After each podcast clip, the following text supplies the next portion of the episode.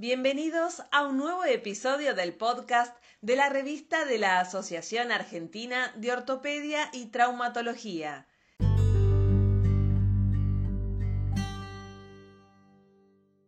Mi nombre es Ignacio Arzac, soy secretario de redacción de la revista de la Asociación Argentina de Ortopedia y Traumatología. A continuación brindaré información sobre los artículos de la sección miembro inferior que se han publicado en el número 2 del volumen 86.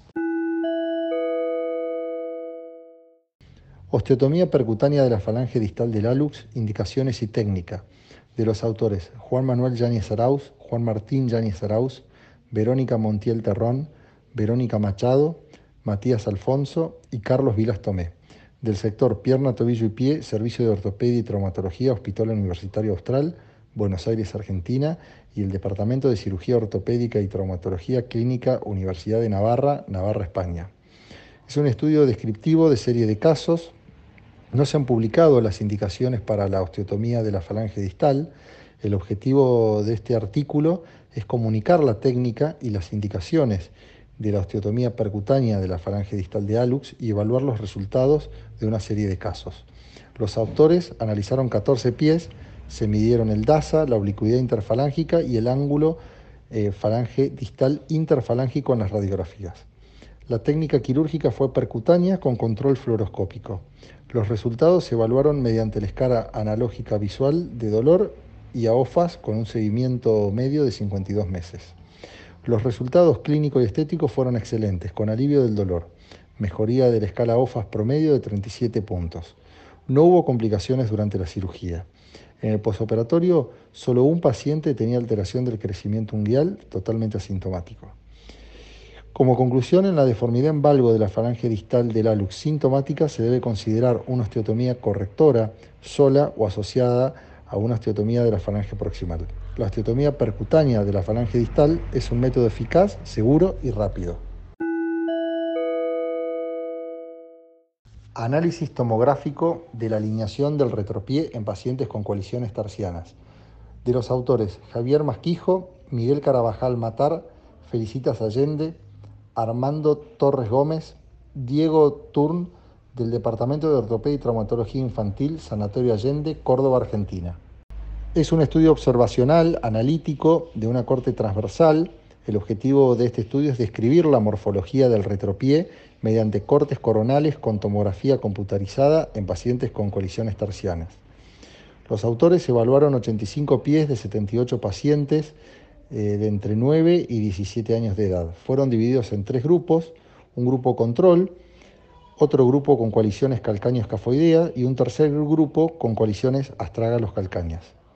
Dos observadores valoraron cinco medidas, instal subtal, instal or, instal subcal, subtal infcal y el ángulo astrágalo-calcáneo. Como conclusión, en los pacientes con coaliciones tarsianas, la orientación del valgo del retropié suele estar aumentada.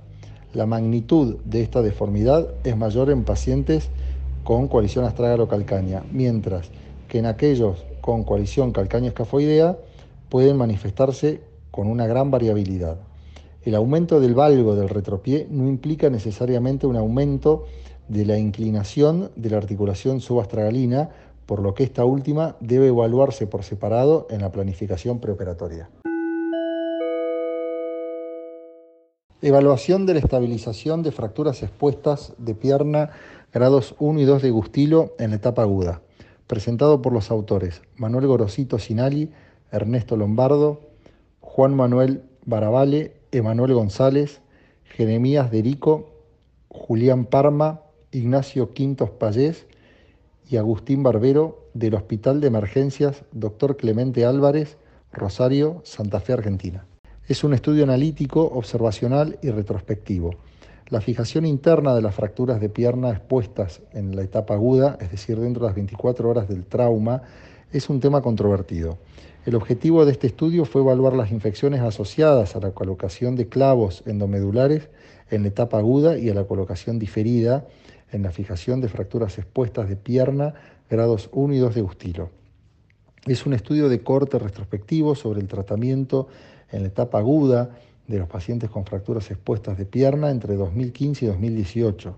Se analizó la tasa de infecciones durante los primeros seis meses después de la cirugía y se comparó la fijación en etapa aguda con la fijación diferida.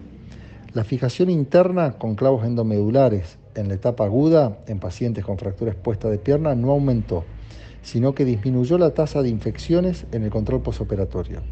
Como conclusión, el estudio avala la colocación de clavos endomedulares en etapa aguda en pacientes con fracturas de tibia expuesta. Gracias por escuchar el siguiente podcast de la revista de la Asociación Argentina de Ortopedia y Traumatología, sección miembro inferior. Lo invitamos a ingresar al sitio web de nuestra revista para acceder a los artículos mencionados.